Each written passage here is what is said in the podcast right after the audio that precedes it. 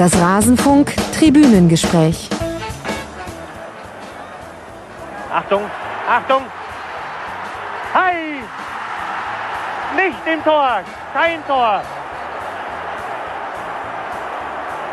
Oder doch? Jetzt, was entscheidet der Linienrichter? Tor!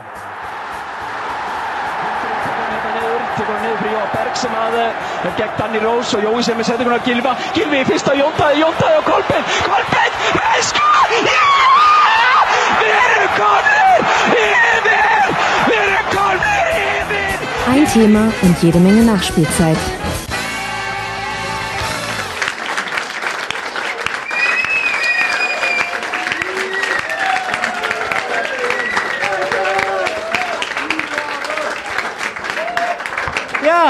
Herzlich willkommen zum ersten Rasenfunk Live. Wer hätte das gedacht? Ein Tribünengespräch in Form eines Tresengespräches. Wir sitzen hier im wunderschönen Stadion an der Schleißheimer Straße und ich möchte mit zwei Gästen über ihren Beruf sprechen. Und das ist der Beruf des TV-Kommentators und des TV-Experten. Und deswegen müsst ihr jetzt nochmal sehr viel lauter klatschen als jetzt gerade hier zu Beginn. Nämlich zum einen begrüße ich zu meiner Rechten, zu euren Linken ein unbeschriebenes Blatt bei Twitter, aber man kennt ihn vielleicht schon von seiner Tätigkeit bei der Zone, der liebe Ed Felgenralle Ralf Gunnisch. Ja,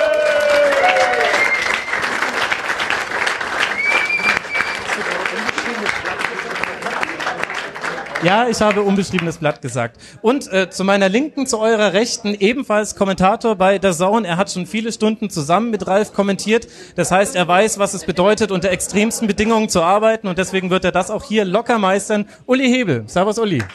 Grüß euch. Servus.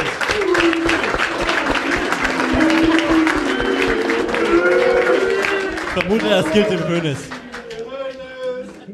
So, ihr wisst ja, wie das alles beginnt, nämlich äh, zu Beginn jeder Folge muss ich all denjenigen danken, die es möglich machen, dass ich uns hier auf Rasen von Kosten eine Spezie und zwei Wasser herstellen konnte. Ich danke allen Unterstützern und vielleicht sind da hier auch welche im Raum. Ja, trauen sich nicht dazu zu stehen. Äh, vielen Dank an alle Rasenfunk-Supporter unter rasenfunk.de slash unterstützen. Kann man äh, dafür sorgen, dass ich vielleicht das nächste Mal hier in einem schillernden silbernen Anzug sitzen, sitze. Und wer würde das nicht wollen? Jetzt sprechen wir über den Job als TV-Kommentator und als Fußballexperte. Uli, du hast ja mit dem Felgenralle zusammen schon einige Stunden verbracht. Auf wie viele kommst du denn so ungefähr? Mehr als mit jeder Frau, die ich jemals heiraten werde, im Zweifel. Also es sind echt seit letzten Juli, seit einem guten Jahr sind wir jetzt zusammen. Praktisch sind wahnsinnig viele gewesen. Ich kann dir nicht im Ansatz eine Zahl nennen. Also es dürften entspannte 25 bis 30 Spiele sein. Ganz Reicht locker. nicht. Meinst du es noch mehr? Ah, das ja, pro Spieltag und dann haben wir ja Aber noch doch im Monat. Quali und ja, okay, sagen wir 40 Spiele, 40 Spiele und ähm, ja, das Ganze mal 90 Minuten. Also wir sind bei 60 Stunden. Das ist viel. Was ist denn der Reiz daran, ein Spiel nicht alleine zu kommentieren, sondern zu zweit? Die Frage muss eigentlich zuerst an Uli gehen, denn das ist ja das, äh, was man häufiger erlebt, auch in Deutschland noch. Also ich freue mich im Grunde, also ich habe nur zwei Augen und vier Augen sind immer besser als zwei Augen und zwei Meinungen sind besser als eine Meinung. Und ähm, so wie wir hier alle sitzen, hat jeder immer eine ganz andere Meinung zum Fußballspiel und ich bin wahnsinnig froh, dass ich jemanden neben mir habe, in dem Fall dann, der das Ganze beruflich gemacht hat. Ich kann gar nicht mehr Einblick bekommen ähm, als von ihm. Es gibt Sachen, die mich selber wahnsinnig interessieren. Ich bin immer noch ein kleines Kind, wenn es ums Fußballspielen geht. Ähm, ja, das ist tatsächlich Expertise und die mache ich mir voll zunutze. Ist dann für dich auch entspannter zu zweit? Das liegt am Experten, ehrlicherweise. Also es gibt Experten, die mich dann ein bisschen mehr fordern, ähm, weil ich die einfach reinholen muss und ähm, so ein bisschen anhauchen, damit sie auftauen. Aber so? im Grunde ist es entspannter, ja, weil wenn mir mal was durchläuft und das passiert oft genug, dann habe ich einfach einen zweiten neben mir. Was glaubst du denn, Ralf? Kannst du so eine Übertragung geben, was man nicht hat, wenn nur ein Kommentator dabei ist? Die Frage ist, äh, ich habe genug Zeit zum Antworten, ne? weil die Frage ist Ja. tatsächlich etwas, etwas schwieriger, etwas komplexer zu beantworten. Na, kleine Rückkopplung. Ich habe quasi im Prinzip an mich selbst den Anspruch, dass der Zuschauer nach dem Spiel auch ein bisschen was dazugelernt hat. Dass er nicht nur jetzt ein Spiel gesehen hat und ähm, vielleicht drei Tore, sondern er auch erkennt, warum es jetzt bei der einen Mannschaft funktioniert hat, warum die äh, eine Mannschaft irgendwann mal so den Turn im Spiel gekriegt hat, in welche Richtung auch immer. Ähm, und da kann ich sehr, sehr viel aus Erfahrung sprechen, weil ich stand 15 Jahre lang halt auf, auf Profiniveau auf dem Platz und habe das alles mitgemacht. Und ähm, während Uli sehr oft das begleitet, was am Ball passiert, mhm. Schaue ich mir sehr oft an, was passiert außerhalb des Balles. Wie bewegen sich die Leute? Wo sind, ganz banal, das geht jetzt ins Detail, aber wo sind die Räume offen? Wo sind ähm, taktische Feinheiten oder auch taktische Fehler? Und da dann die Zusammenhänge aufzuzeigen, die vielleicht der Kommentator nicht sofort erkennt, weil er sehr auf den Ball fokussiert ist und die vielleicht auch nicht unbedingt jeder Zuschauer sofort erkennt, weil er einfach nicht darauf achtet oder das Spiel nur so halb begleitet oder vielleicht noch nicht dieses taktische, äh, die tiefgründige Wissen einfach hat. Davon, dabei zehrst du ja viel aus den Erfahrungen deiner Profikarriere.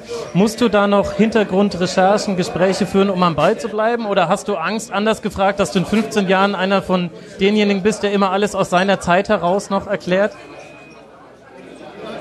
Ich habe mir ganz früh vorgenommen, nicht Sätze anzufangen mit wir früher. Oder bei uns war das so und so. Weil das, das mag ich auch nicht, wenn Opa vom Krieg erzählt und früher war ja alles besser und früher haben, wurden die Spiele alle gewonnen.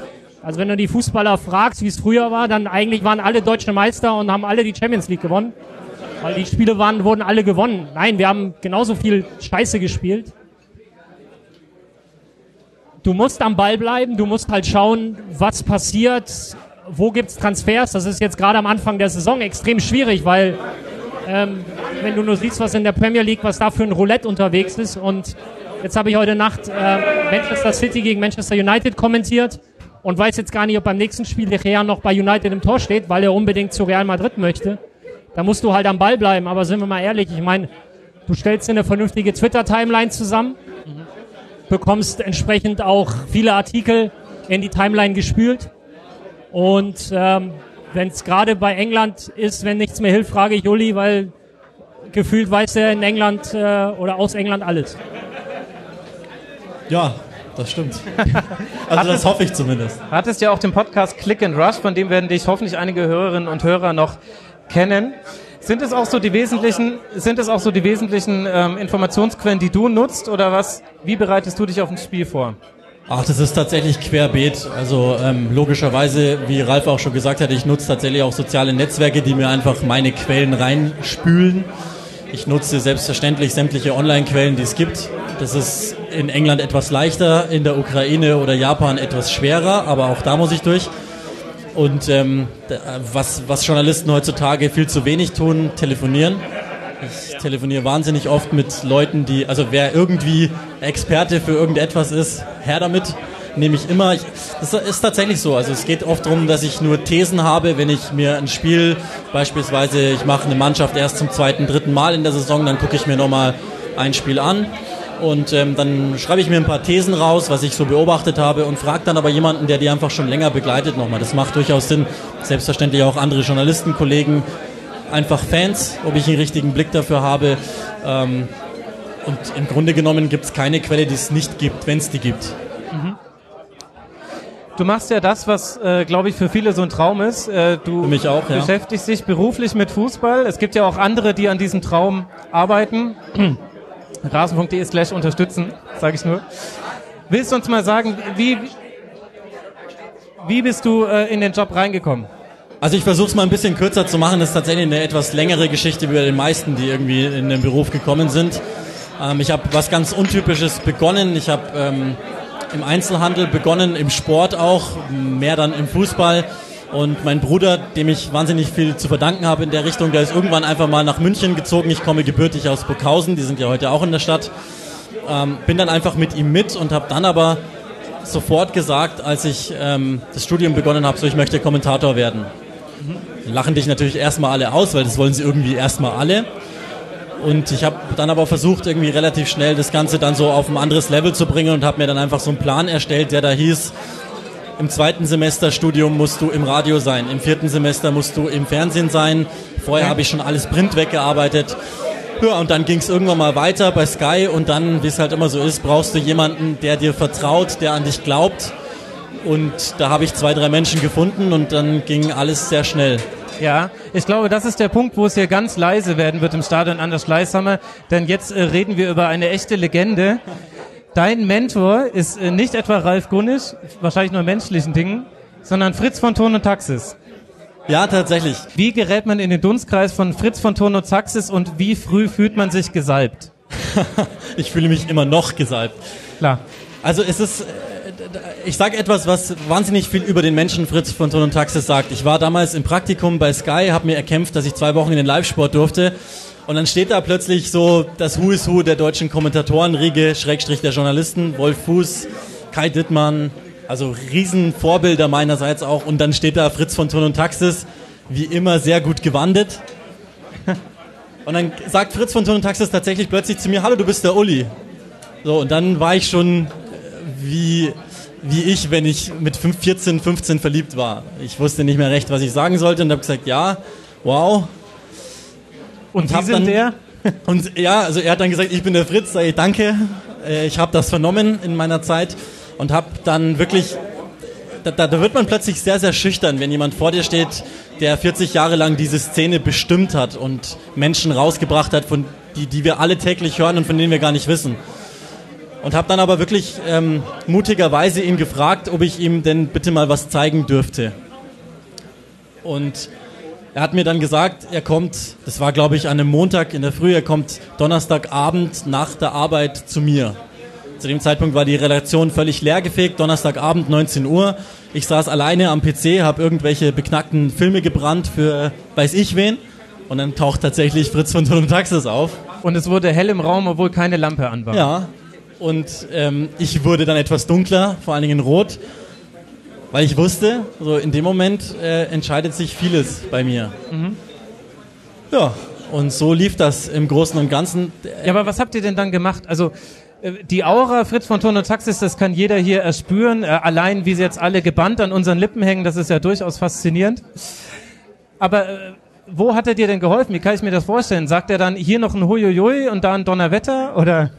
Das habe ich leider nicht. Er wünscht sich das nach wie vor von mir, dass ich das mehr tue. Also jetzt nicht speziell huiuiui, aber etwas mehr Emotion wünscht er sich von mir. Ähm, nee, du kannst dir das tatsächlich vorstellen. Ich habe ihm eine Halbzeit hingelegt. Das war so sein Vergleichsstück, ob, er über, ob ich überhaupt lohne, mit mir zu arbeiten. Okay. Und er hat in dieser ersten Hälfte immer wieder so alle zwei Minuten angehalten und gesagt, da muss was. Da, warum sprichst du da nicht auf das Bild? Warum beschreibst du hier? Warum sprichst du hier nicht auf die Zeitlupe? Und, und das ist das Wichtigste, was ich von ihm gelernt habe, egal was ich da tue, egal was auf dem Feld passiert, ihr, die Zuschauer, seid das Wichtigste. Für, für die muss das bekömmlich sein. Wenn ich einen lustigen Spruch auf der Lippe habe, aber er kommt nicht an, habe ich, hab ich nichts gewonnen. Und so ging es tatsächlich dann vier, fünf Mal, so über vier, fünf Stunden, wo er mir dann immer wieder so am Detail, am Wort, an der Länge der Worte, an der Emotion, am Schrei, an der Beschreibung, an wie auch immer gesagt hat, ja oder nein. Das hört sich unheimlich, fast schon mathematisch an, finde ich, dafür, dass es um so einen emotionalen ja auch kreativen Beruf geht. Wie viel Emotion und Leidenschaft ist denn dann dabei? Weil ich hätte gesagt, äh, von meinem Gefühl her hat äh, Fritz von Tono Taxis vor allem das eine Label, nämlich authentisch. Er ist genauso, wie er auch über Fußball denkt. Und äh, das, was du jetzt beschrieben hast, äh, hat sich sehr durchgeplant angehört. Naja, ich sag mal so, also du brauchst in jedem Beruf, und das ist speziell auch in diesen kreativen Bereichen, Handwerk. Du brauchst Regeln, die du, wenn du sie kennst, brechen kannst. Und darum geht's. Erst einmal musst du mitspielen und dann kannst du verschiedene Dinge nach links oder rechts verschieben. Fritz sagt immer, das ist eine komplizierte Sache. Und nach jedem vierten, fünften Satz, als er dann so seinen Monolog gehalten hat, hat er gesagt, du merkst also, es ist kompliziert. Und ich weiß jetzt, es ist kompliziert. Und nichtsdestotrotz brauchst du an verschiedenen Stellen, das ist einfach nur Text-Bildsprache, brauchst du Handwerk. Ansonsten wird der Zuschauer zu Hause nicht wissen, warum er gerade irgendwie abschaltet, aber er wird zumindest sagen, irgendwas hat nicht gestimmt. Ja. Und das ist nicht gut. Was, was sind denn das für Regeln? Kannst du da ein Beispiel für nennen? Ähm, ganz klassisch, ihr kennt alle die Situation, wann der Kommentator Informationen gibt. Beispielsweise, wenn ein Spieler, die Regie wird ihn dir geben, den Keyplayer in den ersten 15 Minuten von beiden Seiten, meinetwegen, der ist immer 7, 8 Sekunden im sogenannten Close-Bild. Du siehst ihn also von fünf Metern vor dir. Und erst dann kommt die Information. Und wenn das Bild weggeht und du dann erst die Information bekommst, dann hat mir Fritz immer eine gewischt. Okay. Also, wir haben gelernt, es gibt viele Regeln beim Kommentatorenjob, die es zu beachten gilt. Wie ist denn das, wenn man TV-Experte ist? Kann man es da ein bisschen lässiger angehen? Ähm, grundsätzlich kannst du es ein bisschen entspannter angehen.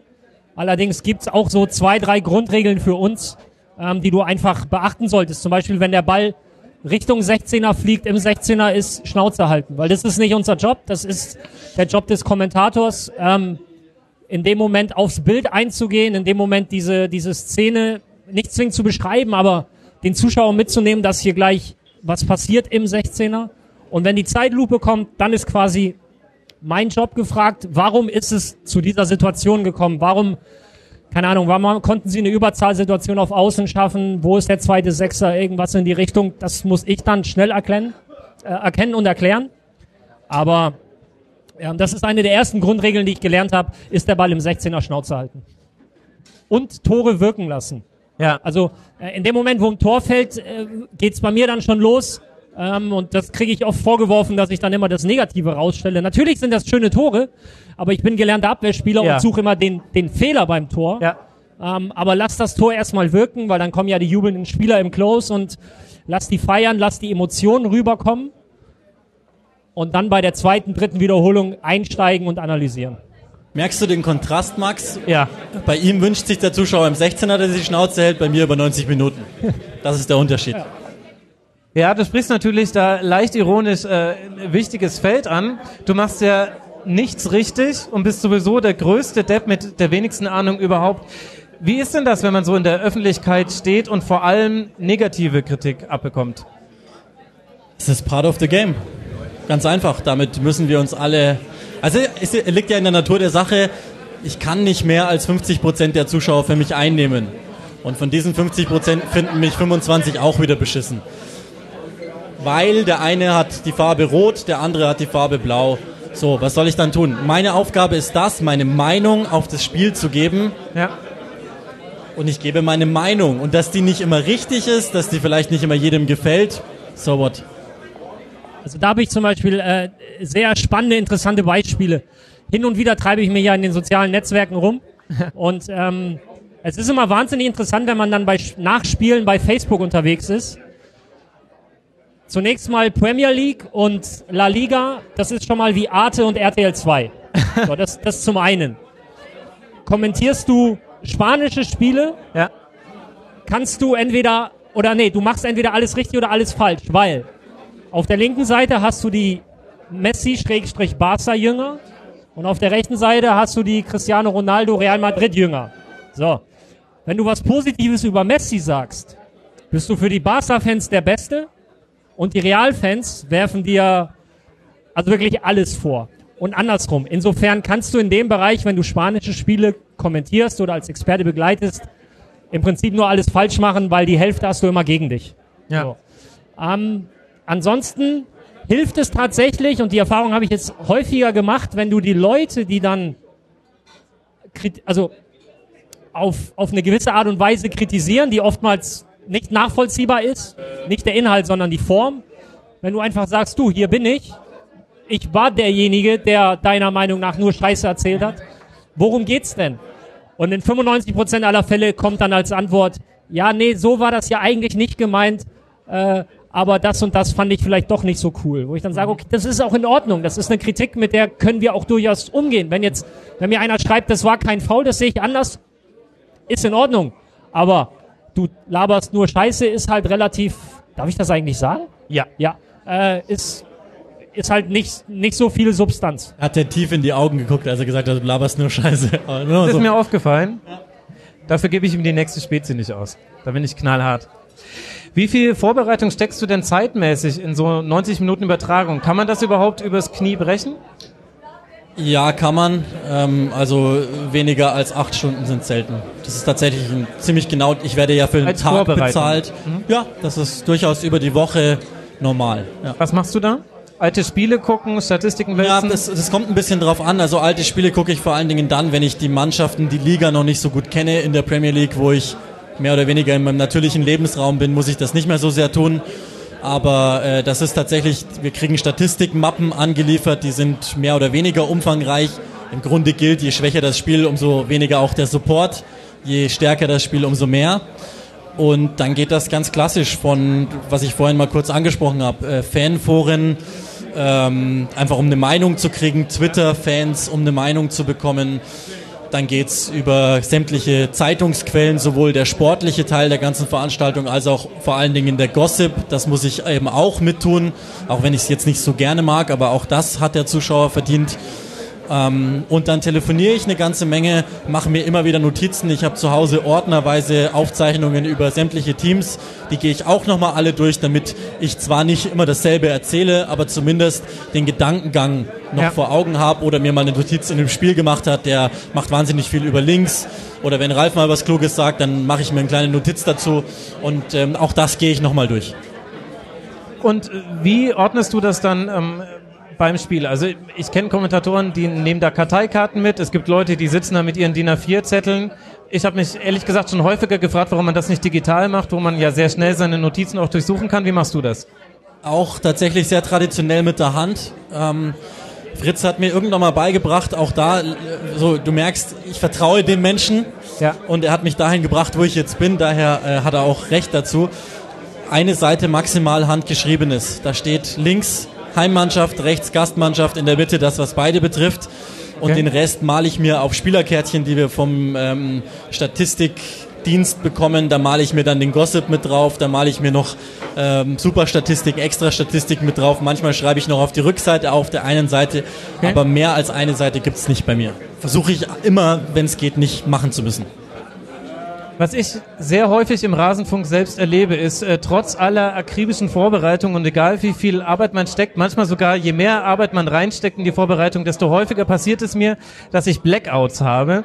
Ähm, meistens bezieht sich das auf Vornamen von Spielern, lustigerweise. Also Rasenfunkkenner können in Zukunft mal darauf achten, wenn ich nur den Nachnamen sage und vorher so eine halbe Sekunde stocke, dann ist mir kurz der Vorname entfallen. Hast du so etwas? Und wenn nicht, kannst du mir das Geheimnis verraten, wie das geht? Ich würde nicht von mir behaupten wollen, dass ich das nie habe, aber ähm, zu 99 Prozent habe ich es nicht, weil das sprechende Volk unter uns Journalisten dazu ausgebildet ist, dass ihr die Verzögerungslaute wie ME oder weiß ich nicht einfach nicht hört. Ich hoffe, dass ich in diesem Podcast, das müsste man mal wissenschaftlich nachzählen, maximal auf 5 Rs komme. Ja. Aber hast du auch dieses, äh, dass dir mal kurz eine Information entfällt, bei der du dir so zu 90 Prozent sicher bist, eigentlich stimmt das so, aber man will es ja dann on air Ja. doch nicht sagen. Ja, ähm, es gibt sogar eine ganz prominente, äh, ein ganz prominentes Beispiel, das ging auch wirklich durch Deutschland, Aufstiegsspiel, zweite Liga England, Huddersfield ähm, gegen, so, siehste, M, gegen, jetzt muss ich kurz überlegen, Reading. Und da wollte ich den Fakt bringen, das habe ich mir so überlegt, wenn Huddersfield aufsteigt, seit so, ich keine Ahnung, wie die Zahl ist, seit so und so vielen Tagen sind sie jetzt endlich wieder in der ersten Liga zurück. Glaubst du, ich hätte die scheiß Zahl noch gefunden? No Ja. way. Ich glaube, also für mich ist das sehr schlimm, wenn ich das heute noch höre. Ich glaube aber, dass der Zuschauer das gar nicht so wahrnimmt. So, das Okay. ist so, ich bin, ich habe angefangen im Radio, da ist jede geschwiegene Sekunde eine Stunde. Ja, das stimmt. Das habt ihr jetzt nicht gehört, aber das hat man auch im Intro zu dieser Folge gehört. Da habe ich nämlich hintereinander geschnitten. Du als äh, Fritz von Ton und Taxisjünger wirst es bestimmt kennen. Ich habe ähm, das äh, Finale 3 zu 2 Tor im WM-Finale 1966 in seiner Kommentierung reingeschnitten. Da wurden quasi nur die Namen genannt. Und dahinter habe ich zugegeben als krassest möglichen Kontrast den isländischen Kommentator beim 2 zu 1 gegen England bei dieser EM geschnitten. Das sind ja so die zwei Arten von Emotionen, die man haben kann. Aber sind wir auch mal ehrlich, wenn das Spiel gut ist Ja. und wenn das Thema des Spiels so erdrückend ist, dann muss ich nur hui hui hui schreien und dann sagen alle, du hast super gesprochen. Ja, aber die Realität ist ja auch, ich meine, ich habe es mal so überschlagen, ich habe wahrscheinlich so um die 120 bis 130 Bundesligaspiele über die volle Zeit gesehen in der letzten Saison. Die Wahrheit ist, die meisten Spiele sind eher schlecht und langweilig. Was macht man denn da, Ralf? Da bin ich natürlich in der großartigen Situation, einfach Uli angucken zu können und sagen, mach mal, der Kommentar ist dein Job. Ich bin, also, das ist halt wirklich ein ganz, ganz elementarer Unterschied zwischen unseren beiden Aufgaben. Ich habe auch schon Spiele gehabt, nachts um 2.30 Uhr WM-Qualifikation Bolivien gegen Argentinien, was vom Namen her großartig klingt und dann Ja. spielen die eine Rotze, dass du halt echt froh bist, einfach nur gucken und berieseln, dich berieseln zu lassen und hast fast Mitleid mit deinem Kommentator, weil der muss am Ball bleiben, der muss machen. Ja. Ich steig halt ein, wenn was passiert, wenn, wenn irgendwas auffällig ist. Und ansonsten drücke ich die Daumen, dass, dass mein Kollege nebenan das, das irgendwie über die Reihe äh, oder auf die Reihe bekommt. Da hab ich den einfacheren, den, den entspannteren Job, ja. Wie schlecht muss ein Spiel sein, dass du wirklich sagen darfst, dass es ein schlechtes Spiel ist? Bist du Verkäufer eines Fußballspiels? Ja, bin ich. Ähm, keine Frage. Also ich plaudere jetzt aus dem Nähkästchen, das wird mich vielleicht meinen Job kosten, aber ähm, alle Sender, für die es sich meiner Meinung nach lohnt, als Kommentator zu arbeiten, sind Pay-TV-Sender. Oh. Das bedeutet, das ganze Produkt funktioniert nur, wenn der Kunde auch zahlt. Jetzt, Ja. wenn ich dem Kunden sage, also der Kunde ist in dem Fall der Zuschauer, nicht despektierlich gemeint, wenn ich dem Kunden sage, das ist doch alles Müll, dann bin ich alleine und da habe ich ja noch viel weniger Lust drauf. Das heißt, ich versuche, und das ist die große Aufgabe, und das macht den guten Kommentator im Unterschied zum schlechten Kommentator aus. Meine Aufgabe ist es zu sagen, warum das schlecht ist und nicht, dass es schlecht ist. Das sieht der Zuschauer selbst. Und by the way, auch da nochmal mit, man muss auch ein bisschen demütig an die Sache rangehen. Egal wie schlecht die spielen in der Premier League, Bundesliga, das sind immer noch verdammte Profis. Und deshalb kann es so schlecht nicht sein wie die Grütze, die ich zusammenkicken würde. Auch das muss man immer im Hinterkopf haben. Da Plus, ja, plus, wenn ich kurz reingrätschen Ja. darf, das ist dann wieder auch sehr interessant. Ich erinnere mich an das Spiel Manchester United gegen Liverpool, was auf den ersten Blick kein gutes Spiel war. Äh, Liverpool zu Hause, Entschuldigung, Liverpool United. Es war kein gutes Spiel auf den ersten Blick. Auf den zweiten Blick war es taktisch einfach ein wahnsinnig interessantes Spiel, weil Mourinho ein paar Schachzüge seiner Mannschaft mitgegeben hat, die Liverpool komplett den Zahn gezogen haben. Die haben das Spiel uninteressant gemacht im Sinne von wenig Highlights, aber es war auf sehr, sehr hohem Niveau. Und da sehe ich dann meine Aufgabe zu erklären, warum ist das jetzt in dem Moment richtig gut, dass Pogba, der bis dahin sehr tief stand, Ja. in diesem Spiel fast auf der 10 gespielt hat, Henderson komplett gestört hat im Spielaufbau und da haben sie Liverpool halt wirklich in der eigenen Hälfte vor große Probleme gestellt.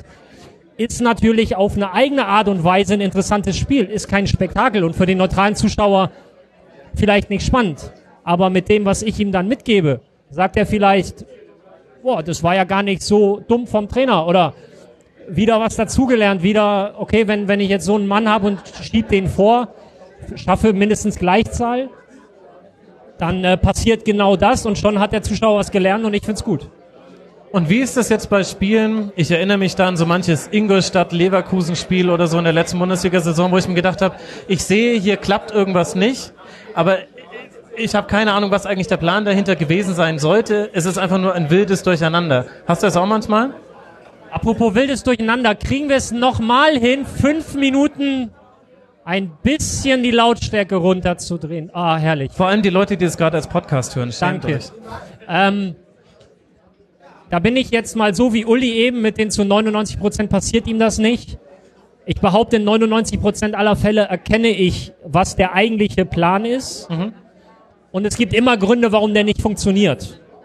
Und da profitiere ich dann einfach, und das ist vielleicht auch der Unterschied, da profitiere ich von meiner Erfahrung. Und zum Beispiel ein ganz konkretes Beispiel, was das Wechselspiel zwischen Experte und Kommentator eigentlich bedeutet. Ähm, kurz vor der Zone war ich schon für Marco Hagemann seine Soufflöse quasi.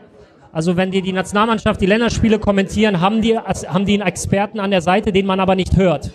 Und das war das Spiel in Schottland. Schottland spielt mit einer Sechserkette in der ersten Halbzeit und in der Halbzeit wird umgestellt auf Viererkette.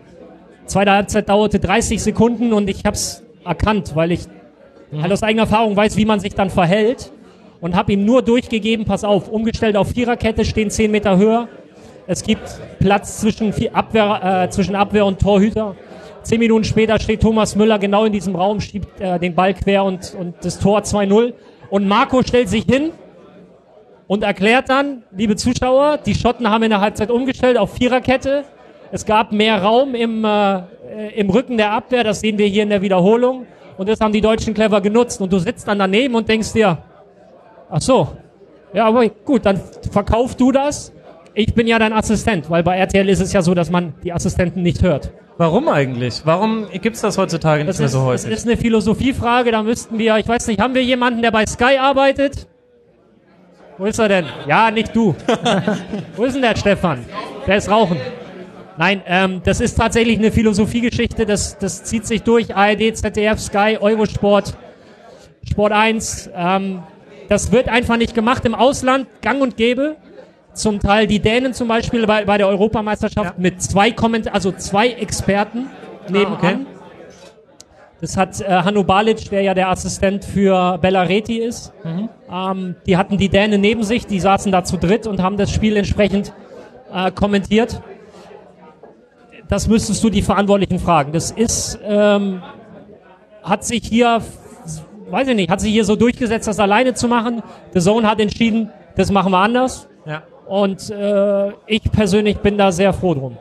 Ja, es ist äh, für den Konsumenten sehr, sehr viel angenehmer, Spiele zu sehen, gerade die schlechten Spiele. Da merkt man auch manchmal, dass sich Experte und Kommentator gegenseitig retten über das, was man da auf dem Platz sehen muss. Jetzt warst du ja vorher als Profispieler unterwegs und hattest ja da auch schon immer mit Journalisten und Experten, sogenannten Experten auch zu tun. Hat sich was an deinem Verhältnis zu TV-Experten geändert, dadurch, dass du es jetzt selber machen musst? Hast du irgendwas unterschätzt an ihrer Tätigkeit? Nein, ich habe sie nicht in ihrer Tätigkeit unterschätzt, aber ich habe einen neuen Blick auf die, auf die Sache bekommen. Also ich bin ja dann Stunde, anderthalb, bevor, die, äh, bevor das Spiel losgeht, bin ich ja auch da und, und bin dann im Regieraum und sehe, ähm, die hören sich dann die, die, die Match-Interviews mit den Trainern an. In England werden die ja kurz vorm Spiel nochmal relativ ausführlich interviewt und bekomme dann mit, wie die, wie redaktionell auf Interviews geschaut wird wie, wie Trainer wahrgenommen werden, wie Aussagen wahrgenommen werden. Und das ist halt interessant, jetzt die andere Seite zu sehen. Und da ich momentan an meinem Trainerschein arbeite und vielleicht irgendwann mal wieder auf der anderen Seite sitze, hilft mir das, denke ich, dass ich auch die journalistische Seite kenne und genau einschätzen kann, wie Dinge aufgenommen werden. Das heißt, du hast gerade angekündigt, dass du irgendwann Bundesligisten trainieren wirst. Äh, Das kannst du genauso wenig planen wie die, wie die äh, Spielerkarriere, aber ähm, ich werde zumindest meine Lizenzen machen und dann schauen wir mal. Ich wette mit dir, dann wär's hier leiser, wenn du einen Bundesligisten trainieren würdest. Aber daran arbeiten wir jetzt einfach gemeinsam und dann lade ich dich nochmal ein. Was war denn so der größte Bock, den der Ralf mal geschossen hat in der Übertragung mit dir? Uns hört ihr, ihr kennt ihn niemand zu. Kannst du es einfach erzählen? Lustigerweise genau einer, das ist der einzige, der mir einfällt. Äh, Vielleicht war es auch der einzige, tatsächlich. Du kannst auch später noch ein paar andere erzählen. Ähm, Ralf ist auf Twitter, wie wir alle wissen. Und Ralf ist eigentlich immer auf Twitter. Hat er während des Spiels getwittert? Ja. Was aber cool ist. Also Klar, Ähm, machen wir alle. das, das, also ich hätte das gerne. Ich würde mir manchmal äh, wünschen, dass ich mich m, wirklich mal eine Minute zurücklehne und beispielsweise was twittere. Ähm, ich, ich weiß im Übrigen gar nicht, ob es daran gelegen hat. Äh, In, in dem Fall nein, aber erzähl mal. Okay, also das war lustigerweise noch ausgewählt für eine Schulung von einem Wissenschaftler, der einzige, der sich in Deutschland mit Kommentierung beschäftigt.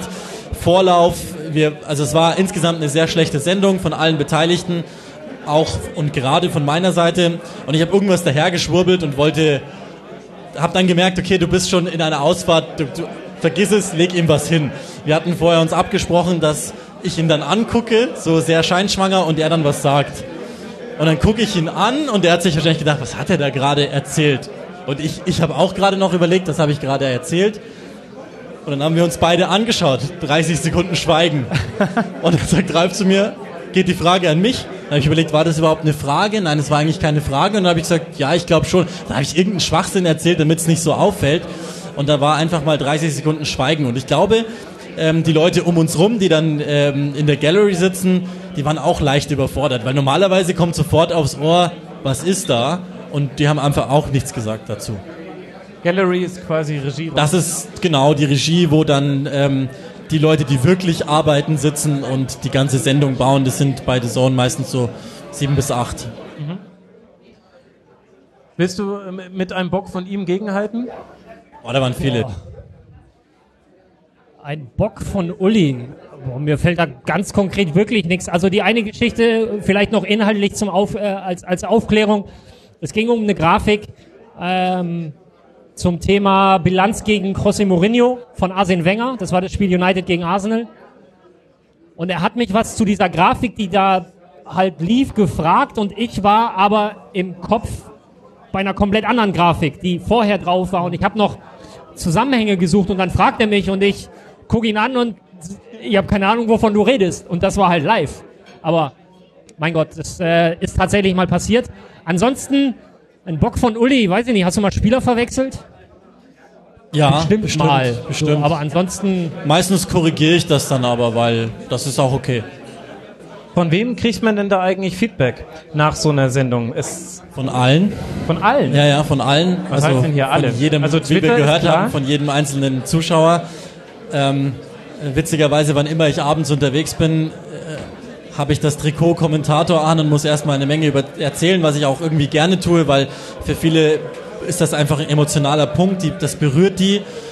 Ähm, Ja, aber wie, du hast das Trikot Kommentator an. naja, also in dem Moment, wo man mich fragt, was, was arbeitest Ach so, du denn? nicht sinnbildlich. Nicht sinnbildlich. Wenn man mich fragt, was arbeitest du denn, dann sage ich äh, so etwas wie Journalist und dann wird's je nachdem, manche sind dann schon raus und manche sagen dann, ja, was denn genau? Und dann sage ich beim Fernsehen, ja, und was denn genau? So. Und in dem Moment, das verstehe ich auch, hat jeder das Bedürfnis, mal einem Kommentator zu sagen, wie scheiße er eigentlich diese Gattung findet. Das ist auch okay, das höre ich mir dann auch gerne an, gehe aber dann auch mit dem Referat dazwischen. So ist es nicht.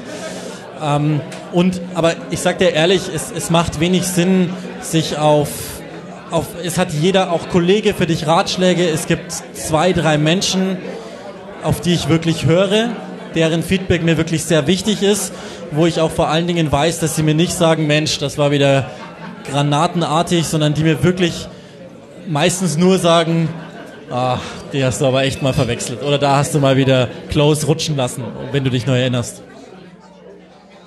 Und das ist jetzt aber nicht so wie bei den Schiedsrichtern, dass ihr ein Punktesystem habt, nachdem ihr dann auf und absteigt, oder? Auch das gibt's. Also Ehrlich? Sky, Wo gibt's das? Sky bewertet tatsächlich so. Die haben Okay. über die Jahre ähm, tatsächlich etwas erarbeitet, wo du mehr oder weniger messbar machen kannst, wer wie gut ist. Da schauen dann verschiedene Instanzen drüber zu verschiedenen Zeitpunkten der Saison und Okay. dann wird über die Saison hinweg ein kleines Ranking erstellt. Das gibt's tatsächlich. Das ist ja verrückt. Und das ist intern sichtbar. Kann man aber öffentlich nicht Und ich ansehen. glaube nicht, dass das intern sichtbar ist. Ich habe es nicht gesehen bislang, aber mir hat ähm, der Kommentatorenchef auch gesagt, ich darf das gerne auch in die Öffentlichkeit tragen. Die schauen sehr stark darauf, wie ihre Kommentatoren arbeiten. Doch. Ist es da wichtig, wie du auch bei solchen Auftritten hier, aber auch in den sozialen Netzwerken auftrittst? Denn du bist ja immer auch ein bisschen Sprecher für deinen Sender. Ja. Das ist das, was ich meine. Ich habe das Trikot an, ob ich will oder nicht. Und ähm, ich bin als freier Mitarbeiter auch darauf angewiesen, dass man mich weiterhin einsetzt. Und ich kann mich nicht davon freimachen. Für die meisten Menschen, wenn, wenn die der Zone-App nicht funktioniert, dann bin ich der Erste, den sie anschreiben, weil ich bin der Sichtbarste, wenn Ja. du so willst. Ralf genauso, spielt keine Rolle. Ja, ihr habt das Ding ja auch programmiert. Daher oder? natürlich, ich muss, ich muss aufpassen, was ich in der Öffentlichkeit sage, über wen ich was sage. Ähm, du kannst es dir im Journalismus nicht leisten und du solltest es dir, by the way, auch nicht leisten, über Kollegen herzuziehen, weil es einfach kein guter Stil ist. Wenn, dann sagst du es denen bitte persönlich, also natürlich. Ja.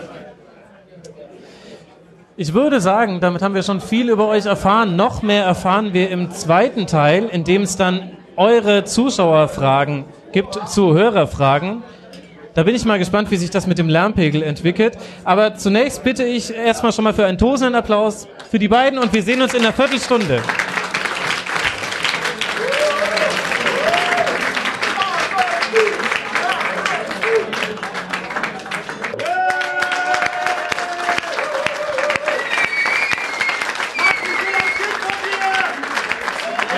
Zwei.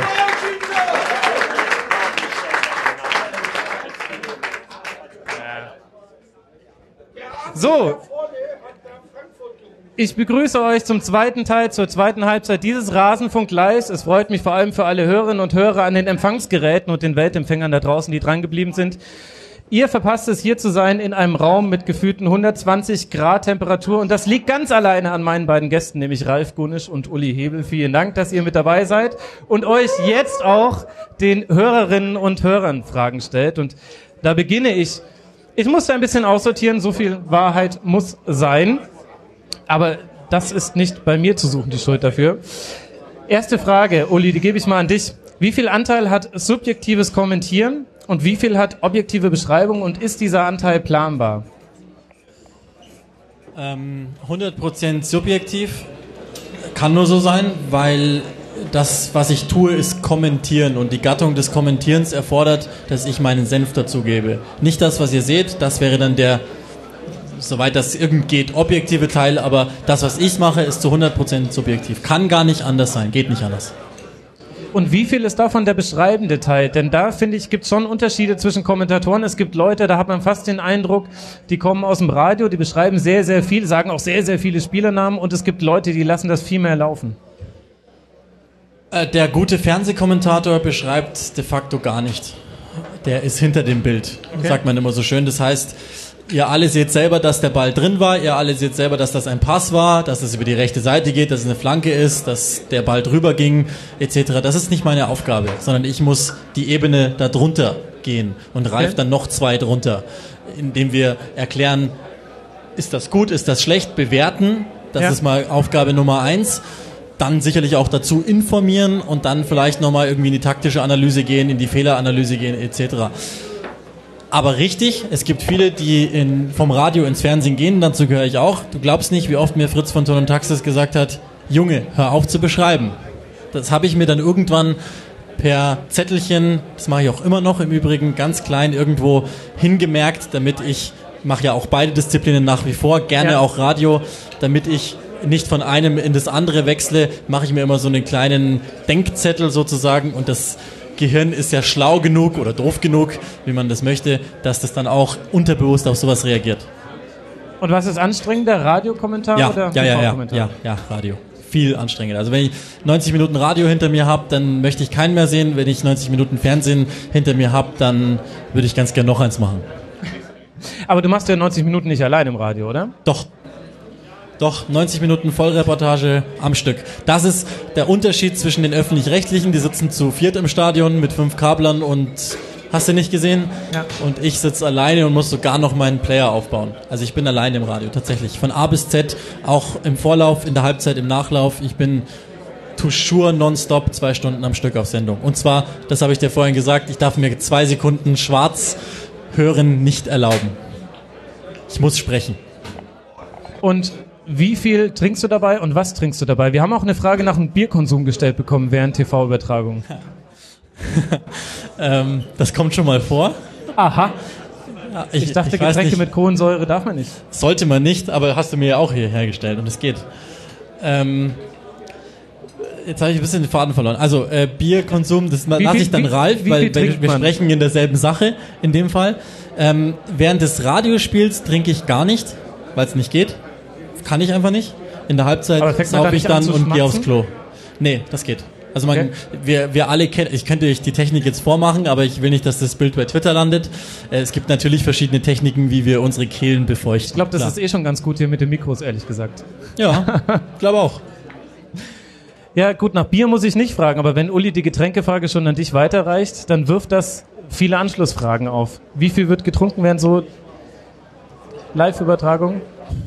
Also dadurch, dass unsere äh, Studios äh, gut klimatisiert sind, entstehen nicht solche Temperaturen wie hier. Also wenn ich jetzt so überlege, mein Getränkekonsum meistens stilles Wasser und mit meinen ähm, Kommentatoren, das ist so ein halber Liter, zum Teil bis zwei Liter pro Spiel. Aber Ralf, das müssen wir auch sagen, hat mich auch bei The Zone auf die Schokomilch gebracht. Da steht ein Automat mit Schokomilch und Ralf hat mir irgendwann mal so nach zwei Monaten gesagt, hast du schon mal die Schokomilch probiert? Bis dato habe ich immer Schokocino getrunken. Und jetzt Schokomilch. Also in, in, den Wintermonaten war das sehr angenehm, ja. Bei den Temperaturen ist es wirklich ähm, stilles Wasser, manchmal auch äh, Multivitaminsaft, aber wie du eben schon sagtest, ähm, keine Kohlensäure. Und das variiert wirklich von, von, von Kommentator zu Kommentator. Ein halber Liter geht immer weg. Also wir haben halt 0,5er Flaschen bis hin zu 1,5, 2 Liter.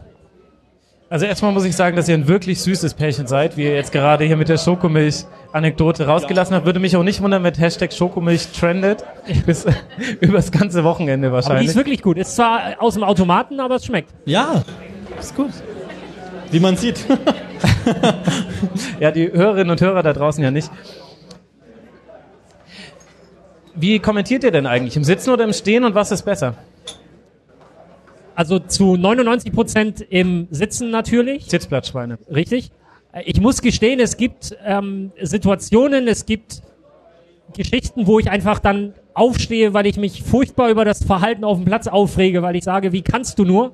Gibt es das auch, wenn du dich freust oder bist du Nein, jemand, na, wenn du eher- stehst, dann ärgerst du dich? Ich, ich äh, stelle mich dann hin, wenn ich mich ärgere, wenn ich, wenn es so ganz dumme Situationen sind, wo du genau weißt, also natürlich kenne ich die auch als Spieler, aber du weißt halt auch, die hätte man ganz einfach verhindern können und dann hättest du das Spiel eben nicht verloren. Und Ja. das regt mich dann furchtbar auf, muss dann aber allerdings aufpassen, dass ich nicht zu weit vom Tisch weggehe, weil das Kabel ist ja auch nur begrenzt lang.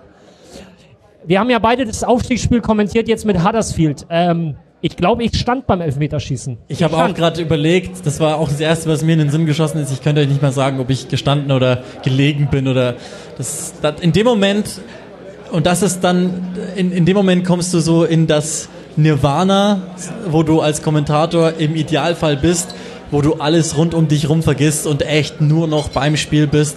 Und witzigerweise sind das auch dann die Szenen oder die Spiele, die auch den Hörern, Zuschauern Ja. am meisten in den Köpfen bleiben, weil sie einfach merken, okay, in ihm ist echt was passiert. Also vielleicht nur, um das mal einzuordnen. Das war das Aufstiegsfinale in Wembley. Das ist der Championship in die Premier League. Bei diesem Spiel ging es um, Uli, wir haben es ein paar Mal erwähnt, 289 Millionen Pfund bis hin zu 380 Millionen Pfund. Also es sind ein paar Euro, beziehungsweise ein paar Pfund. Ich versuche mir das vorzustellen, wenn du als Spieler im Tunnel stehst und weißt, du gehst jetzt raus und das kriegst du mit. Und das kriegst du auch von den Vereinsverantwortlichen gesagt, um was es in diesem Spiel geht. Ja. So, und dann war einfach diese Dramaturgie dieses Spiels, dass es halt zum Elfmeterschießen kommt. Und dann bist du komplett drin in diesem Spiel und gehst mit. Und ich stand. Ich hab, äh, bin da sehr, sehr, behaupte ich, sachlich, professionell. Das würde ich auch sogar beim HSV hinkriegen, privat null, aber als Kommentator würde ich das, oder als, als, als Co-Kommentator würde ich es hinkriegen, auch den HSV ähm, professionell zu, zu kommentieren.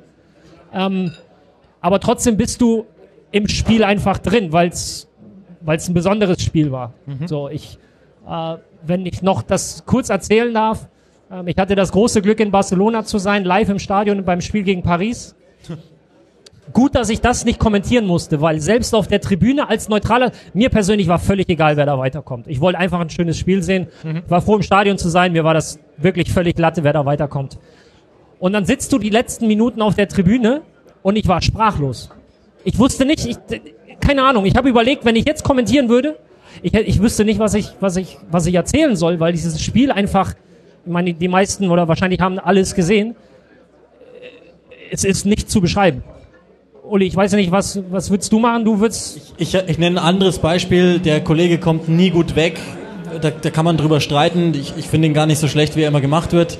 Halbfinale Deutschland-Brasilien 7-1, glaube ich, hat jeder für immer vor Augen Was und geht im Kopf und im Herzen. Hat er nach dem Besser 5 zu 0 geht's gesagt. Besser geht's nicht. Also das, das nehme ich immer wieder auch als Lehrbeispiel her, weil es gibt im Journalismus, ich will jetzt nicht zu viel erzählen, aber das ist, glaube ich, ist auch sehr schnell begreifbar. Die alte Regel, je größer sozusagen das, was passiert, je größer das Event, die Tragödie, wie auch immer, umso weniger Wort brauchst du. Ja. Umso weniger musst du auch dick auftragen. Deswegen lesen wir täglich den ganzen Quatsch, der in verschiedenen Zeitungen mit vier Buchstaben äh, da vorkommt, wo dann sensationalisiert wird. Im Gegenteil ist dann im Umkehrschluss das der Fall, dass das anders sein muss. Und was geht denn hier ab? Und dann auch sehr respektvoll damit umzugehen. Ich hoffe, dass mir das in so einem Fall gelingen würde, aber ich weiß es nicht. Ja, aber das finde ich ein ganz interessantes Beispiel, denn da gab es mal eine längere Untersuchung von, ich glaube, Sprachwissenschaftlern, die den BBC-Kommentar dazu analysiert haben, der, wie ich finde, immer noch einer der großartigsten Live-Kommentare aller Zeiten ist, denn die haben es geschafft, diese Situation, so schwierig es war, in sprachliche Bilder zu kleiden. Also Ja. ich weiß noch, nach dem 2 zu 0 haben sie gesagt, and now they have a mountain to climb. Ja, ähm, man, man muss aber dazu wissen, der deutsche Kommentar ist der sich am meisten unterscheidendste im Vergleich zu allen anderen Ländern. Warum? Weil du kannst auf der linken Seite in eine Ecke, also ich habe nichts gegen die Linken, weder politisch noch sonst irgendwas, ähm, kannst du den Deutschen stellen, da darfst du nämlich nicht reden. Da Ja. sollst du möglichst den Zuschauer ähm, sehen lassen und das Spiel atmen lassen. Und in allen anderen Ländern in dieser Welt heißt, hau raus, was du hast. Bam, bam, bam, bam, bam. Der Engländer beschreibt wahnsinnig viel. Der Engländer akzeptiert auch Floskeln in Anführungszeichen Ja. eher, weil die englische Sprache nicht ganz so diffizil ist.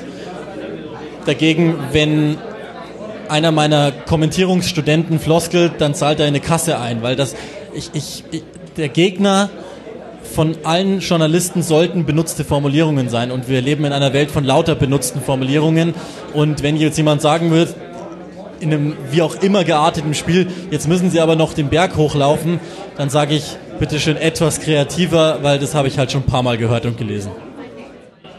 Ja, faszinierend aber, wie unterschiedlich das ausgelegt wird. Ja, sehr. Findest du, dass das manchmal zu wenig Emotion ist? Also ich hatte lange Zeit, in der Zeit, in der ich noch eher so rumänische Streams konsumiert habe zum Schauen von Fußball. Natürlich war das lange bevor das jetzt noch irgendwie justiziabel wäre. Ich erinnere mich aber nicht mehr genau. Da weiß ich noch, da gab es einen Kommentator, der war englischsprachig, der hat eigentlich fast alle Bundesligaspiele gemacht, zumindest fast alle Bayern-Spiele und das sind ja die einzig interessanten. Da sind wir uns ja alle hier im Raum einig und jeder, der dagegen ist, schweigt jetzt. Interessant. Eine große Mehrheit ist dafür. Und äh, der, hat, der hatte diese wunderbare Gabe, dass er sich über viele kleine Dinge im Spiel ehrlich gefreut hat. Also da kamen immer wieder so Dinge wie, what a lovely touch. Oh, what a ball. Und er meinte Ja. das aber ehrlich, das war nicht... Das Aber fand ich schön. Auch da, ich auch, also ich versuche das auch, dass ich mich nach wie vor, also manchmal hört man das auch, dass ich sage, Mensch, einfach hübsch oder versuche dann meistens ein etwas schöneres Wort zu Ja, finden. aber ist doch gut. Ja, finde ich auch. Ich glaube aber auch nicht, dass das nicht getan wird. Du hast im Englischen manchmal etwas mehr Präzision in Attributen, wie lovely. Versuch das mal ins Deutsche zu übersetzen, du wirst scheitern. Und da gibt es diverse. lieblicher Ball von Thiago. Ich finde, das, das hört sich wie aus einem Guss wäre an. mir zu, zu unpräzise. Aber das ist der Unterschied tatsächlich in der Sprache und nicht nur in der Sprache, wie wir sie lernen, sondern wie wir sie wahrnehmen. Was macht denn mehr Spaß, Ralf? Wenn man so 90 Minuten ganz routiniert durchzieht und nebenher noch ein bisschen Twitter-Replies beantworten kann und seine zwei Liter Schokomilch trinkt oder Multivitaminsaft? Oder wenn es vollkommen drunter und drüber geht und man vielleicht auch mal diese ganzen Regeln, von denen wir vorhin gesprochen haben, auch mal durchbricht? es hat irgendwie beides seinen Charme. Ähm, da kann ich jetzt wirklich nicht irgendwie eine Seite präferieren. Das ist ähm, beides interessant. Hat beides seine spannenden Facetten. Insofern ähm, macht das, glaube ich, auch aus, dass du natürlich vorher nie weißt, was erwartet dich. Ähm, ich habe eben über das Spiel Bolivien-Argentinien gesprochen, wo wir im Vorlauf dachten, oh, heute knallt's richtig und diese, nee, Entschuldigung, äh, Uruguay-Argentinien. Ah, Uruguay, Argentinien und du da denkst so von der Ansetzung her, hier knallt's und hier passiert was. Und das war ein langweiliges 1-0-Gekicke. Ähm, und dann hast du Spiele, von denen du nicht viel erwartest und dann schlägt West Brom Arsenal 3-1 und das ist ein sensationell geiles Spiel gewesen. So. unterscheidet sich nicht so sehr von dem, wie es als Zuschauer auch ist. Nein, nein. Wenig überraschend. Wir haben noch ein paar sportliche Fragen bekommen. Zum einen sicher von einem HSV-Fan, wer steigt ab?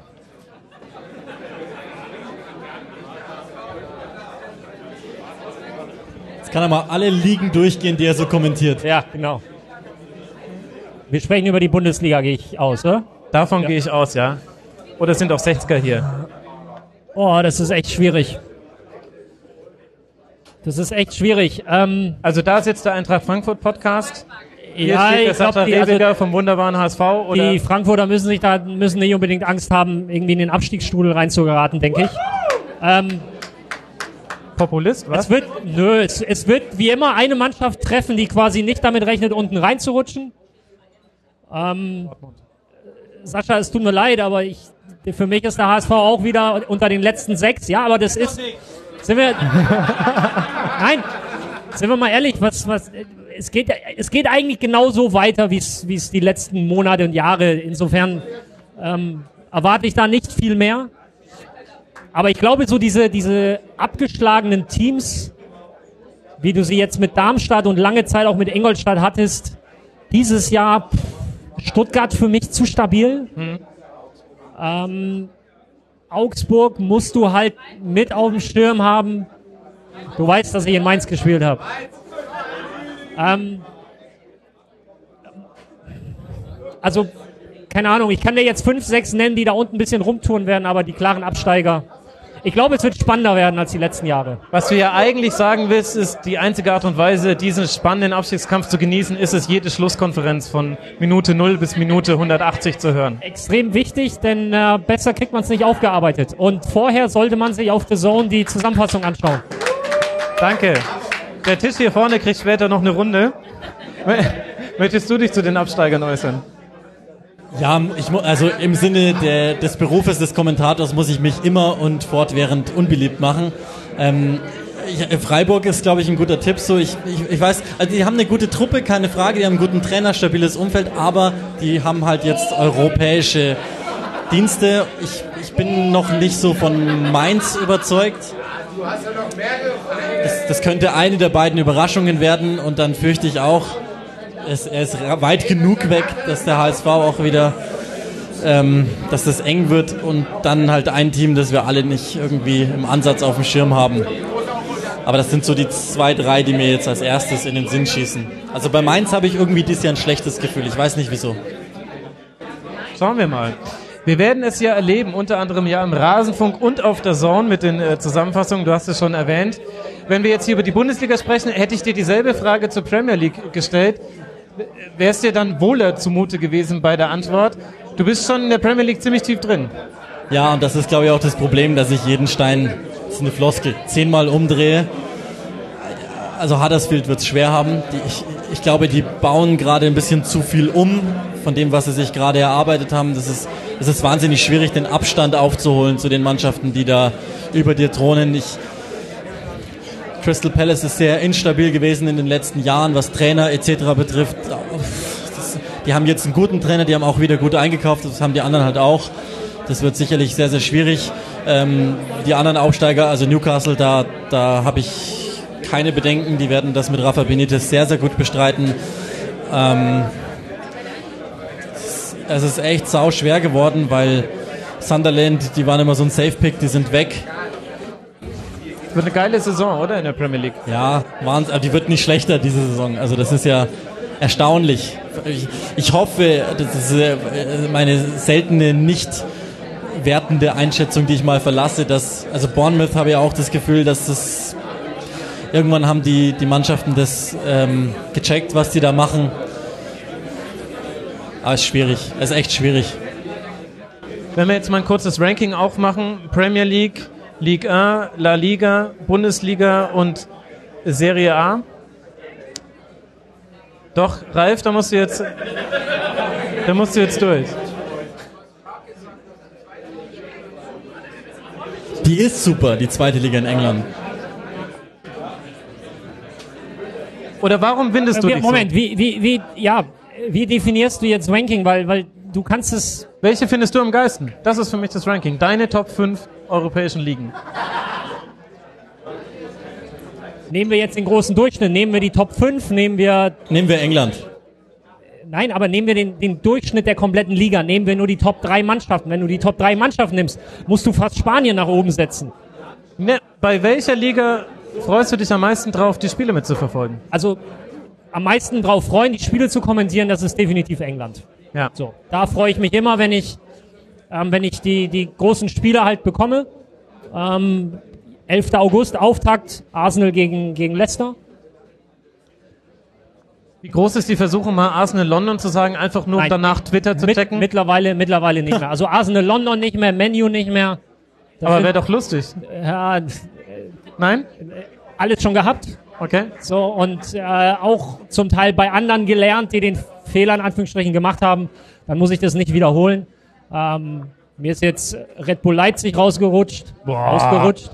Ähm, aber ansonsten nein. Da, äh, äh, also kurz zur Frage, wenn es darum geht, was ich am liebsten kommentiere, Premier League, Bundesliga, Spanien, Italien, Frankreich. Das bringt mich, ich äh, skippe jetzt äh, die Top 5 Frage an dich, weil mir ist eine viel wichtigere Frage eingefallen. Warum sagt ihr nicht auch Raber Leipzig? Wer würde euch dafür maßregeln?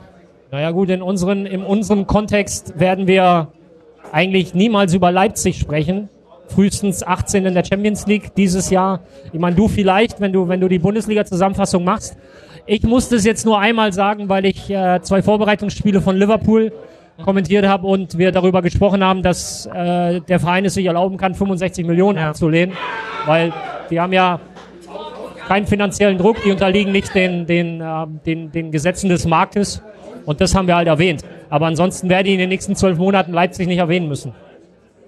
Aber du könntest es Raba nennen. Ich hörte davon. Weißt du, was es mit Raba Leipzig auf sich hat? Nein. Das ist die Art und Weise, wie ich äh, diesen Verein bezeichne. Ähm, angefangen eher so als Witz, aber inzwischen aus tiefer Überzeugung, weil ich den Marketingaspekt nicht ganz so geil finde Sehr gut. und äh, den damit so ein bisschen humoristisch unter durchbreche. Ich sag dir aber was, wenn ich das noch ergänzen darf. Also die RB Leipzig-Diskussion, die möchte ich auch nicht Raba aufmachen. Rab, Entschuldigung, Raba Leipzig, die möchte ich auch nicht aufmachen, weil, weil sie, glaube ich, Die haben wir auch schon geführt. So. Gespräch Nummer 8. Ja, natürlich. Und ähm, es, gibt auch, es gibt auch gute Literatur dazu. Aber ich versuche, wenn ich keine Vorgabe vom Sender bekomme, auch die Stadien gebrandeten Namen nicht zu nennen. Okay.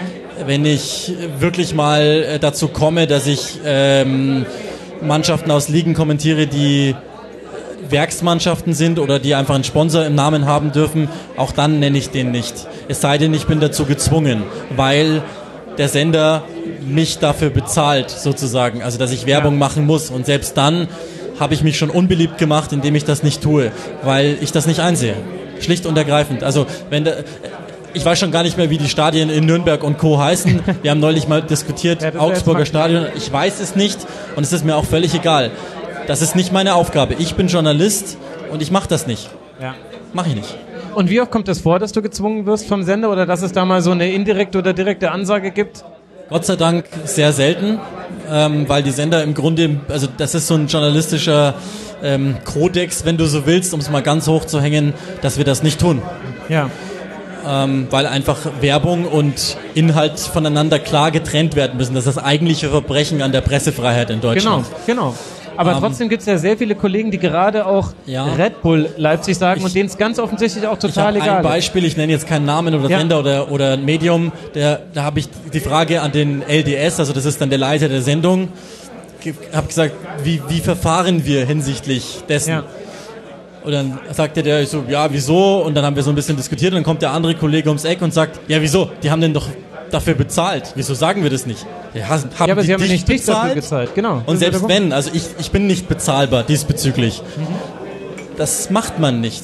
Und es ist, der simple Grund ist, das ist Werbung und Werbung, das wollen die, indem sie das bezahlen, aber Werbung hat damit oder hat darin nichts verloren. Schwierig wird's dann, und da sind wir wieder bei, bei der Zuschauerverträglichkeit, wenn ein Stadion wie das Emirates Ja. nicht mehr anders zu betiteln ist. Ja. Dann wird's schwierig. Dann, so, das ist dann, ähm, bei Manchester, im Etihad, Manchester City, versuche ich noch immer ab und zu auf Comps auszuweichen. Das, glaube ich, versteht man noch. Aber du machst natürlich Felder auf, du führst Leute hinter die Fichte, die dann vielleicht irgendwie googeln müssen oder irgendwie anders. So, das ist dann auch nicht gut. Da muss man dann eben auch sagen, im Sinne des Zuschauers. Vorschlag zur Güte, ich würde sagen, immer da, wo der Sponsorenname zu präsent ist, immer die Bezeichnung nehmen, die es bei Pro Evolution Soccer gibt. Merseyside Blue. Ja, und ähm, Rekordmeister. Nee, Anhalt. Anhalt. Passend zu Fritz von Ton und Taxis irgendwie in meinem Kopf. Bayern München hieß damals Anhalt. So, wir haben noch zwei sportliche Fragen. Bei der, wobei bei der zweiten bin ich mir nicht sicher, wie viel Sport damit gemeint ist, denn die Eintracht Frankfurt kommt vor. Deswegen fangen wir mit der ersten an. Ähm, wir haben jetzt schon über so ein bisschen negative Überraschungen gesprochen. Hast du jemanden auf der Liste, wo du sagst, das könnte die positive Überraschung in der nächsten Bundesliga-Saison werden?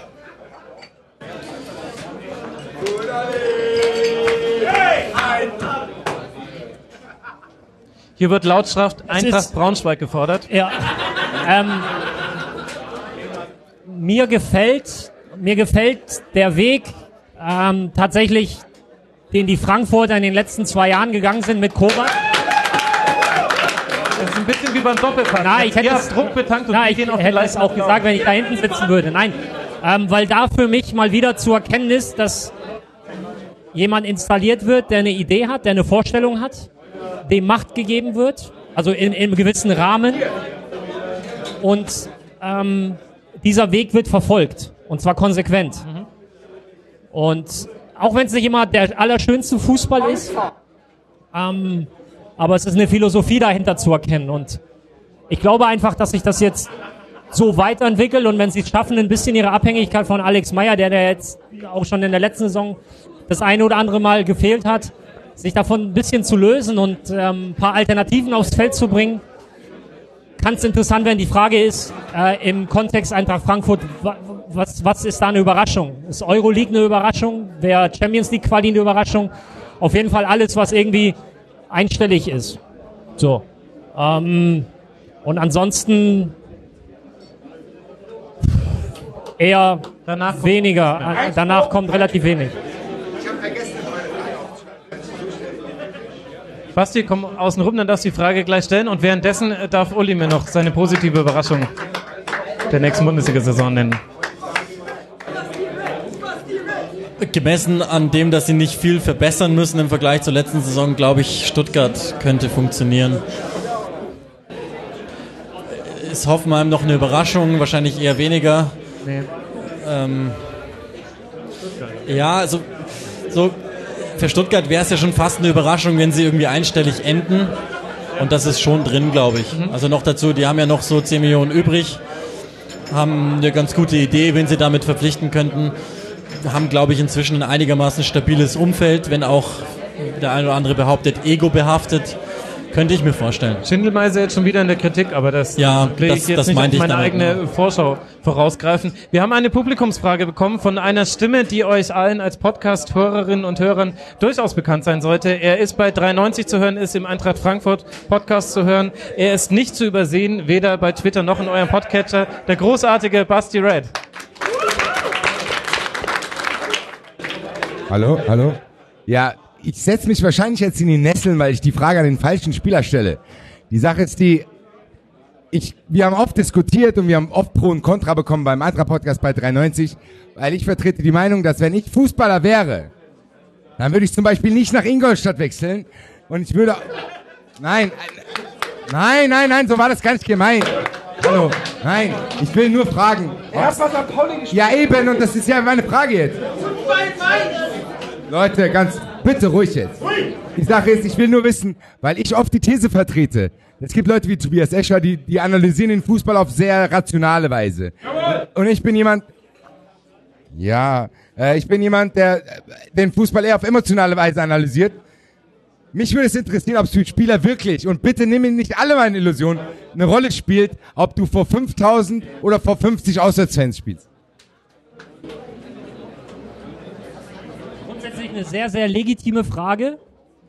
Ähm, ja, jetzt, jetzt, jetzt kommt das Aber und versteht mich bitte nicht falsch. Ähm, diesen, für mich ist Fußball was anderes als für dich. So, du bist der Fan einer Mannschaft.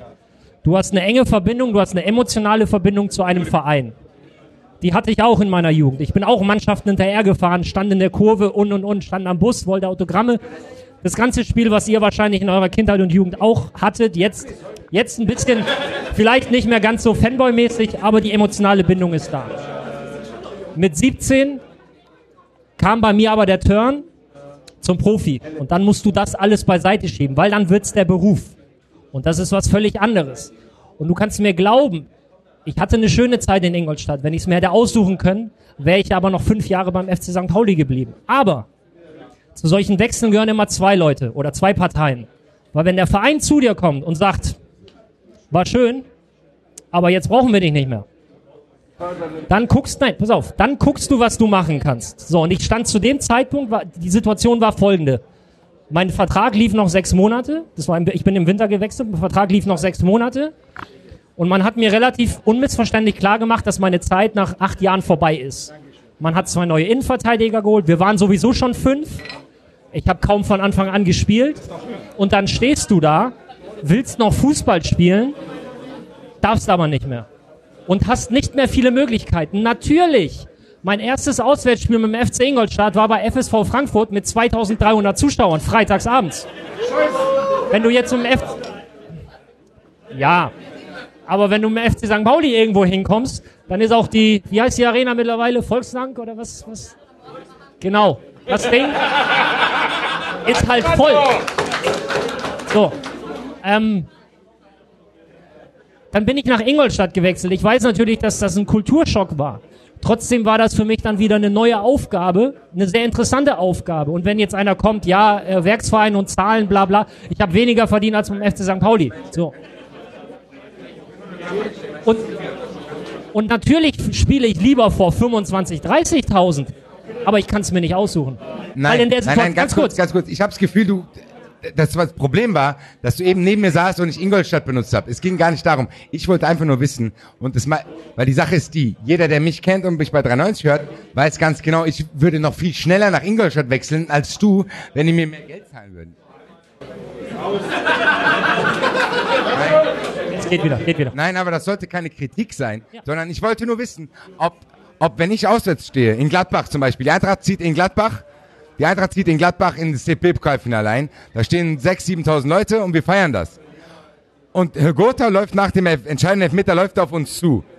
Ich wollte nur wissen, ob die Spieler in dem Moment, ob denen das wirklich was bedeutet oder ob, ob man das überhaupt, ob einen das nicht interessiert. Grund, ja, das, das interessiert uns definitiv. Nur du musst das dann, du musst dann ein bisschen den Turn kriegen von der sehr emotionalen Sicht, die du als Fan natürlich hast, zu der professionellen Sicht und zu der professionellen Verbindung zu dem Job, den wir haben. Es wird immer gesprochen über Gerard, über Totti, über Maldini ähm, und und und die Jungs, pass auf, ganz gut, genau, über die Jungs, die 12, 14, 15, 18 Jahre in einem Verein gespielt haben. Warum? Wohin soll denn Gerard wechseln? Wohin sollen Totti wechseln? Die spielen bei Top-Vereinen. Die haben alles. Ich kenne so viele Leute, und dazu gehöre ich auch, die irgendwann mal irgendwo weg mussten, nicht weil sie wollten, sondern sie mussten. Bestes Beispiel, aktuell. Was haben alle über David Selke geschimpft? Wie kann der nach Leipzig gehen? Söldner und, und, und. Wisst ihr, was dahinter steckt? Dahinter steckt Werder Bremen, weil die sagten, du musst gehen, wir brauchen acht Millionen. Und das durfte aber nicht an die Öffentlichkeit gelangen. Davy, ganz kurz, Davy wollte in Bremen bleiben. Aber da, nee, pass auf, ich weiß, worauf du hinaus möchtest. Es geht einfach darum, dass du auf der Spielersicht oder auf der Spielerebene eine ganz andere Beziehung zu diesem ganzen Geschäft hast, weil es gezwungenermaßen der Fall ist. Und natürlich, und natürlich spielen wir lieber vor einem 20.000 Auswärtsblock. Dankeschön, das war die Frage beantwortet. Punkt. Aber das können wir uns nicht immer aussuchen. Das, aber das meint ja. Alle weiteren Jeder spielt doch. Äh, je, Keine Kritik. Ist ja, ich habe es auch nicht als Kritik empfunden. es eskaliert. Ich wollte es dir tatsächlich, ich wollte dir nur aufzeigen, dass auf Spielerseite sehr viel mehr dazukommt als nur, wie schön ist es. Weißt du, was das Gute ist? Ich hätte, ich hätte nach meiner Zeit in Mainz nicht mehr bei Eintracht unterschrieben. Das ist zum Beispiel auch so eine Geschichte. Da, da weiß ich zum Beispiel, das weiß ich zum Beispiel auch von vielen, Sp- von vielen Spielern, die gewisse Prinzipien haben. Die sagen, ich habe mal bei einem Verein gespielt und weil ich bei diesem Verein gespielt habe, fallen automatisch zwei, drei Vereine aus dem Raster. Das funkt, weil's, Viel mehr darüber werdet ihr erfahren. Am Mittwoch bist du im Millanton-Podcast zu Gast. richtig, da sprechen wir auch darüber. Und es könnte sein, dass es sogar vielleicht bald noch ein Tribünengespräch in ruhigerer Atmosphäre gibt. Vielleicht lade ich aber alle auch wieder ein. Ja, so genau. Kommen alle, kommen alle dazu. Und dann können wir all das nochmal genauer besprechen. Uli, Ralf, ich möchte euch äh, sehr herzlich danken. Ähm, ihr wart äh, ganz herausragende Gäste unter äußerst schwierigen äh, Bedingungen. Ich danke sehr dem Kommentator bei der Zone. Bei Twitter heißt er Ed Uli Hebel. Folgt ihm. Uli Hebel. Vielen Dank, Dankeschön. Danke dir. Und außerdem herzlichen Dank. Wir konnten jetzt nicht über Autos sprechen, mein eigentliches Lieblingsthema, das tut mir sehr leid. Das holen wir dann nach. Das holen wir nach. Das Ja, holen wir nach im Felgenfunk. Äh, vielen Dank. Es gibt jetzt die äh, Los äh, Rallos Wochos. Ja. Ähm, was damit gemeint ist, liebe Hörerinnen und Hörer, werdet ihr in einer Woche erfahren haben. Vielen Dank an Ralf Gunnisch, Ed Felgenralle. Danke dir.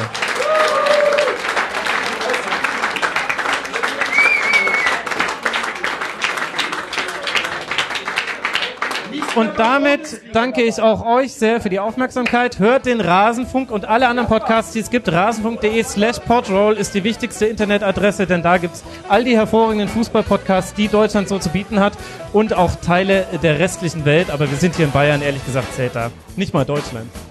Ich danke euch fürs Zuhören. Schönen Abend noch.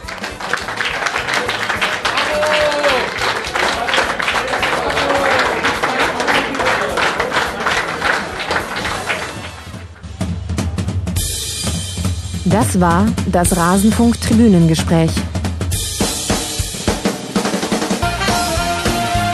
Wir gehen nun zurück in die angeschlossenen Funkhäuser.